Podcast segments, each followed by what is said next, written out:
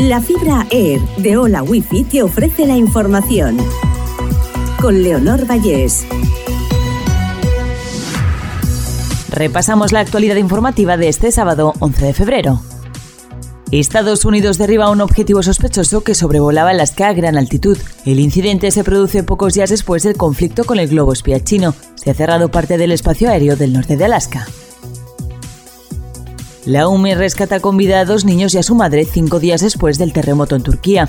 Los efectivos de la Unidad Militar de Emergencias llevan trabajando sin descanso desde que el martes llegaron al país para colaborar en las labores de emergencia y rescate de supervivientes. El alquiler se dispara a máximos históricos. Los precios suben más de un 20% en Málaga y Barcelona. Según los expertos, se debe a que hay mucha más demanda que oferta y al crecimiento del mercado laboral en estas ciudades. Los caseros llegan a pedir hasta 600 euros al mes por alquilar una habitación. Un precio supone casi tanto como lo que valía arrendar una casa entera hace tan solo unos años.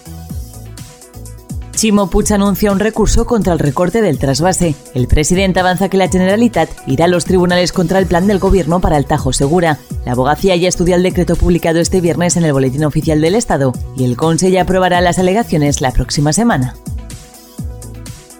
La Agencia Estatal de Meteorología advierte de un aumento de las temperaturas en la comunidad valenciana, pero mantiene el aviso amarillo por mucho frío este fin de semana. La previsión adelanta un nuevo temporal que llegará el lunes y asegura lluvias generalizadas durante varios días. Hola Wi-Fi, velocidades de fibra, vivas donde vivas, te ha ofrecido la información.